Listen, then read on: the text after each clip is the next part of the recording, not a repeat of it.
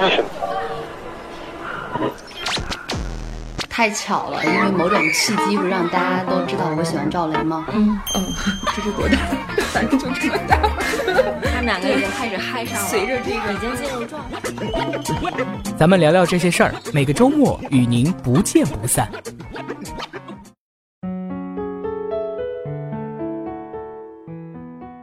欢迎收听中国新闻周刊的有声节目，咱们聊聊这些事儿。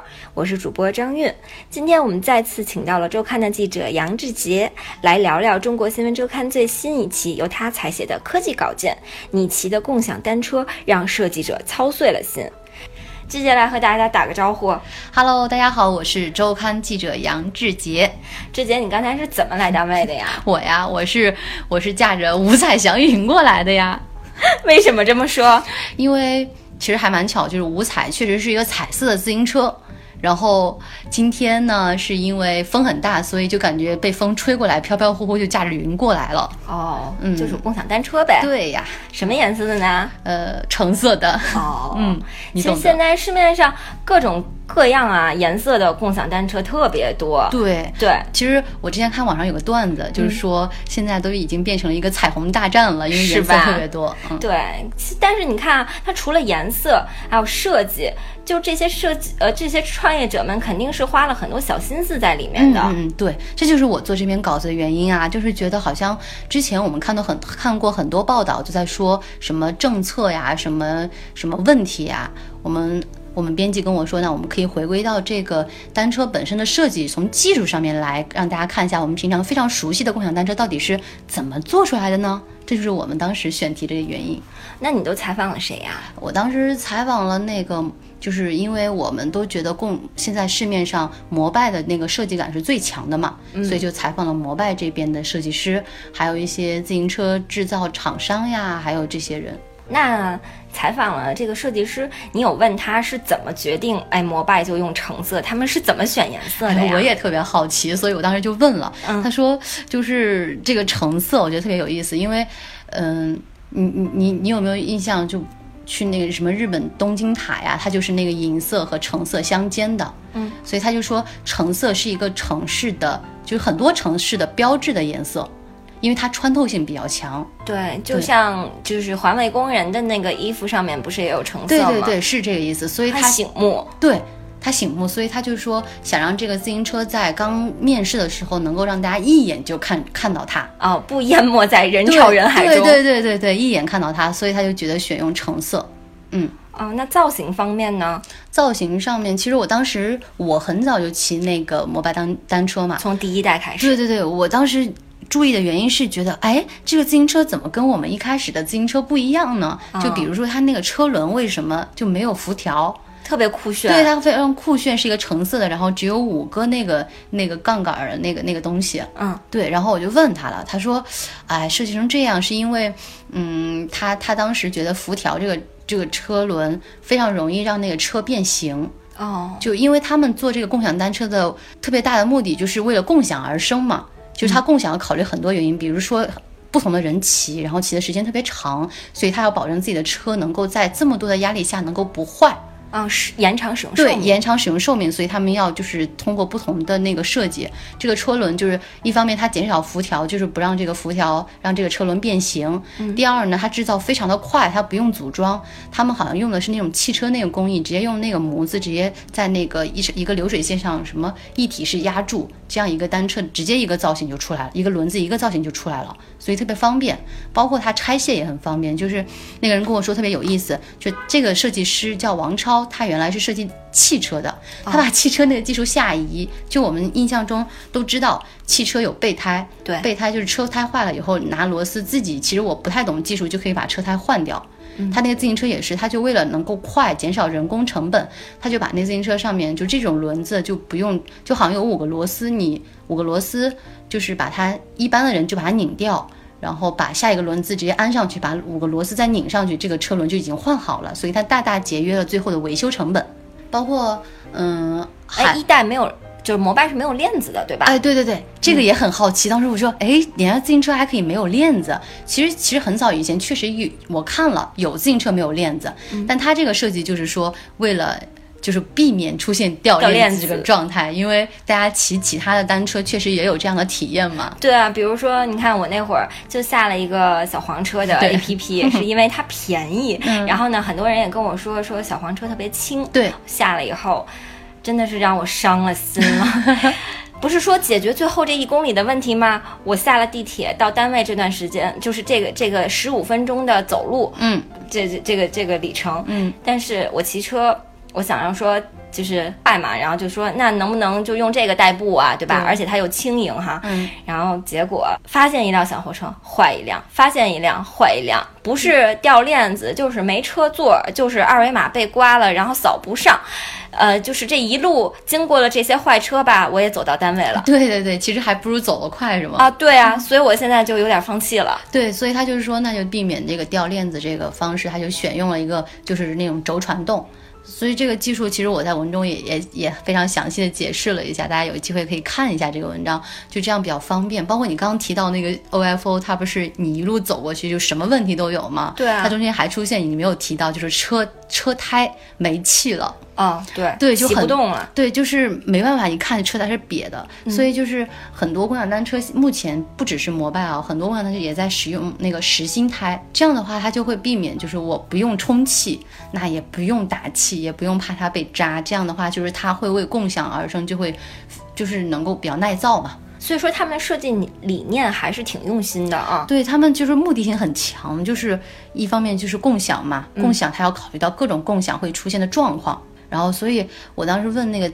就是设计师他说，其实这个自行车设计到最后这个样子，其实不是说我为了故意炫酷而这样，而是发现好像每一个部分我为了就是解决它原会出现的问题，最后它成为了这个样子。对，它功能性很对对，对对，是，嗯。而且还很简单，就它的设计理念好像也契合了时尚圈的那种极简主义。哎，对对对，就是那个，好像现在大家都，你比如说 OFO 也是，你看它那小黄车放在那儿，就是还挺好看的，就没有什么多余的东西，黄色、黑色，对什么摩拜也是没有什么。我发现他还说没有一个，就是以前我们都印象有车闸那个线。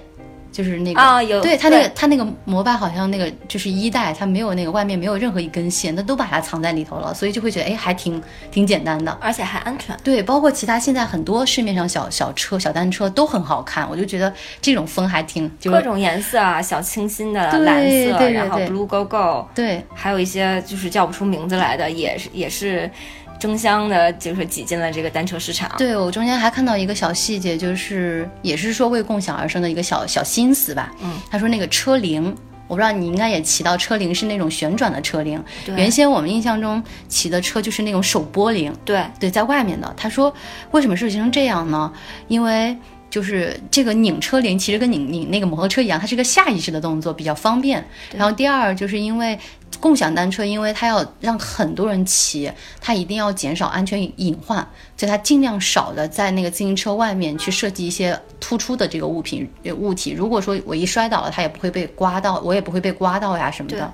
对，这样会比较好一点。而且也确实是啊，解决了这种手指不够长的人还需要去扒拉一下。对对对，是有这个还挺这样还挺贴贴心的，是吗？对，我觉得还行哎。对对对。你采访了摩拜的设计师，他们是不是有提到说，为了呃延长这个这个使用寿命，说设计一辆这种叫所谓他们叫四年免维修的自行车？对对对，我在文中不是也提到了吗？所以刚刚前面说的那种，比如说车胎也好，那个车链也好，什么就是轮毂也好，都是这个意思，都是为了这个目的而行。其实我觉得不只是摩拜，其实后面出的那种什么小蓝车呀，然后像 OFO 现在其实应该也在往那边就是想要改造，包括他自己也在呃就是设计一些智能锁，就是想要让它更打破这种上丝锁，然后刮了刮了二维码，然后自自己记住这个密码，别人就用不了了。对对对，它这个问其实也在一方面能够让大家更多人去共享这个车嘛。就我还看到了一个稿子里面比较有意思的一句话，就是说你知道自己在骑摩拜单车的同时，还在默默为它发电吗？哎，我就觉得有意思，之前没听说过这个，你有听说过吗？我也没听说过呀，就是因为还是传统思维。我以前骑也骑自行车呀，谁自行车上还发电？那不是电瓶车吗？对啊所以就没想到。后来我就是也找资料才才忽然就意识到，就是因为那个电智能锁。嗯，对，智能锁，你想咱们打开 APP，不管是所有的共享单车打开 APP 就可以给它定位，这个定位肯定是后面需要有电在支撑的呀。然后当时就哇恍然大悟，包括为什么就是说有的人很多人吐槽说摩拜一代非常难骑。就是确实好像听说很沉，是吧？对对对，就是我，反正当时真的是把我沉死了，因为要赶赶时间来单位这边就特别沉。然后我一开始以为是因为链子的原因，就它没有车链儿。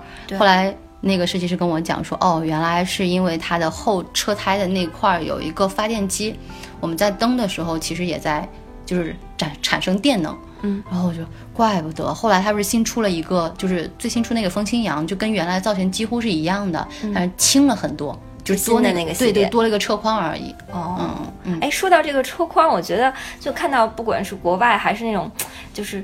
你有见过那种，比如日本啊、台湾啊，就是他们姑娘骑的那个自行车前面有个小车筐，特别田园。然后我知道，对啊，但是你看啊，就是咱们这个共享单车，只要是有车筐的，那个车筐都特别浅。我个人认为啊，反正我是不会把东西放在上面的。我是觉得能不能再深一点、啊？怕蹲掉了是吧？，对对，怕它蹲掉，然后而且不安全啊，嗯，对吧？也是我，哎，你这样问我还当时确实没有去问他们这个人，但是后来如果按照他们的目的就是为共享而生的话，他们这样设计会不会就是觉得，其实我并不是特别愿意你把所有东西放在上面呢，因为嗯放的多了，像我们原先那种车筐放的多了，肯定就容易坏掉嘛。嗯，就是那种田园车是自己私人的，我肯定特别珍惜，特别沉的东西我都不舍得放进去。但是这只是别人家的车嘛，我肯定随便放。有的人说还有。还有人说，他就让自己的女朋友坐在那个车筐里，有这个新闻，嗯，就是好像有人真的这么干了。对大家都不珍惜嘛，所以我就是设计的比较耐造一点、浅一点，这样的话，它会不会就是能够使用的寿命会更长一点呢？我是这样猜测的，我觉得还挺有道理。我觉得也是，还是还是就觉得是它的一种一种一个原因，应该、嗯对，还有一个问题啊，就是你看现在市场上共享单车这么多这么杂，而且大家对它的利用率还是挺高的，甚至已经成为我们一种生活方式了，对对是。对吧？嗯，那那就没有人买自行车了呀。对呀、所以我当时也采访了自行车生产厂家嘛，他们确实也考虑到面知道这个问题，就说那个大家都已经不用花钱，甚至有现在有不用交押金就可以骑到自行车了，谁去买？所以那些经销商惨了。对啊，因为生产商他们可以为共享单车、为摩拜、为 OFO、为小蓝车去生产自行车，他们还不会倒啊，甚至还盘活了一些厂商。是的，对，但是那些经销商就没办法了，所以那些人就好像想着为自己做一些打算吧。他说，私人定制其实挺有意思的，因为怎么说？因为大家都骑的车是一样的了。嗯现在有的人我就是不愿意跟你骑的车一样，我就是要标新立异，那我去。找那个经销商或者找自行车厂商，嗯你为我量身打造一辆我愿意、我喜欢的一个自行车，比如小粉车、小紫车，对，比如也不只是颜色，比如说我的身高是这样的六二八，对对对，是。那我身高两米，那你就给我打造个二八自行车，说不定还有人这样做呢么。什么二八 plus 这对种，对对对对，说不定很很有创意哦。就是这种，他觉得这种小产量，然后有特色的车是他们未来发展的一个非常好的一个方向。我觉得还挺有挺有意思的。哎，是的。好了，那感谢志杰分享这么多我们所不知道的共享单车黑科技。今天的节目就录到这里，感谢您的收听，拜拜。